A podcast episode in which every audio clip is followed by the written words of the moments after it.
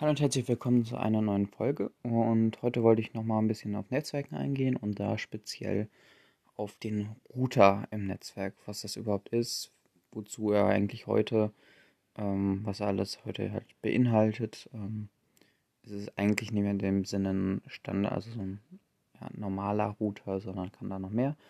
Und genau, da werde ich so ein paar Schlüsselwörter dann ähm, ja, verwenden, auf die ich vielleicht dann später in einem weiteren Podcast dann nochmal genauer eingehen werde. Genau, zuerst mal, der Router ist eigentlich so der wichtigste Part im Netzwerk und zwar ist der, der das Netzwerk dann eigentlich letztendlich erzeugt. Und genau, in diesem Router ähm, stecken verschiedene Komponenten. Ähm, zum Beispiel hat ein heutiger Router, wenn man jetzt von so einem normalen, von so einer normalen Fritzbox zum Beispiel spricht, hat er sogar noch ähm, ein Access Point für WLAN meistens da drin, meistens sogar zwei, ähm, um halt zum Beispiel einmal ein Guestnet und einmal ein, äh, keine Ahnung, normales äh, Wi-Fi, internes Netz, äh, Wi-Fi-Netz zu erzeugen. Und dann hat er noch ähm, ja, die wahrscheinlich verschiedene Ports, also verschiedene LAN-Anschlüsse. das heißt, dass da irgendwie auch noch ein Switch drin verbaut ist ähm, um einfach dann auch mehrere ähm, ja, Anschlüsse, Anschlussmöglichkeiten äh, zu ermöglichen. Ähm, genau, und, und dann ist da halt auch noch im Router dann noch ein, ähm, ja, ein DHCP drin. Das ist eigentlich der Dienst, der dafür zuständig ist, äh, IP-Adressen zu verteilen und genau, kann auch verwendet werden, um statische IP-Adressen dann festzulegen, genau.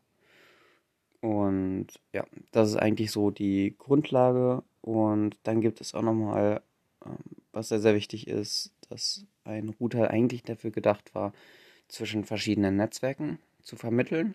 Also, dass man da ähm, ja, so einen Punkt auch nach draußen hat. Man will jetzt nicht nur in einem lokalen Netzwerk irgendwie vermitteln, sondern eigentlich dann auch noch ja, rausgehen ins Internet, also in ein weiteres Netzwerk des äh, Internet Service Providers zum Beispiel.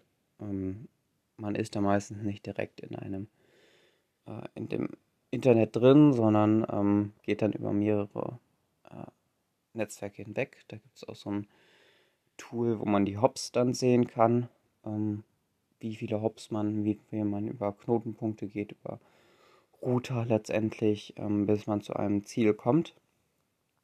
Und Genau, dieses, äh, der Router ist eigentlich dafür da, da, um halt auch diese Hops zwischen den Netzwerken dann genau zu, ähm, ja, zu übernehmen, genau, zu ermöglichen.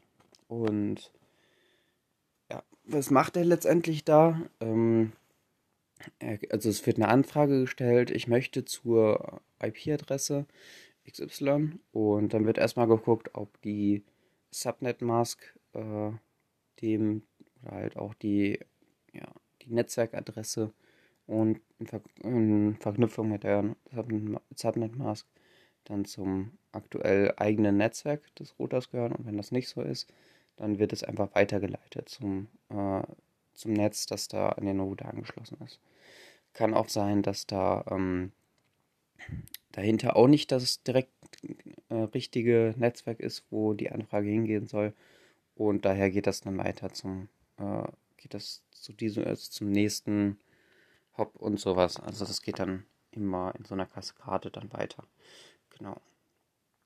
Und ähm, wie, wo ich dann hinaus drauf wollte, ist, äh, dass da noch ein anderes, also dass da dafür das Protokoll ähm, NAT äh, verwendet wird, also ähm, und das ist also Network Address äh, Translation, also dass man übersetzt von einer zur anderen Adresse.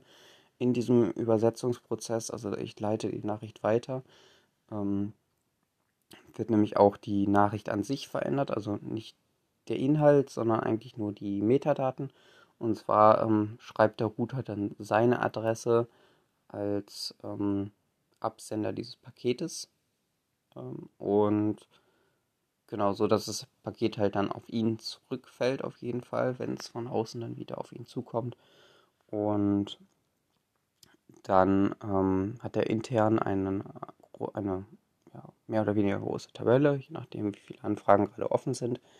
Und da wird dann eingetragen, dieses Paket, ähm, da habe ich mich eingetragen, aber eigentlich geht das hinter mir äh, zu dem Client XY. Genau.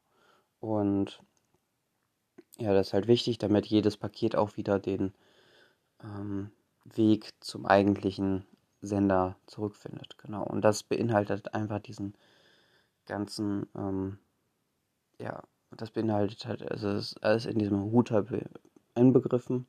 Und genau, das ist schon eigentlich sehr, sehr viel. Und heutzutage hat man ja noch eine schöne grafische Oberfläche, wo man zum Beispiel dann noch ein DNS einstellen kann, also wohin standardmäßig die ähm, Namensauflösung hingehen soll.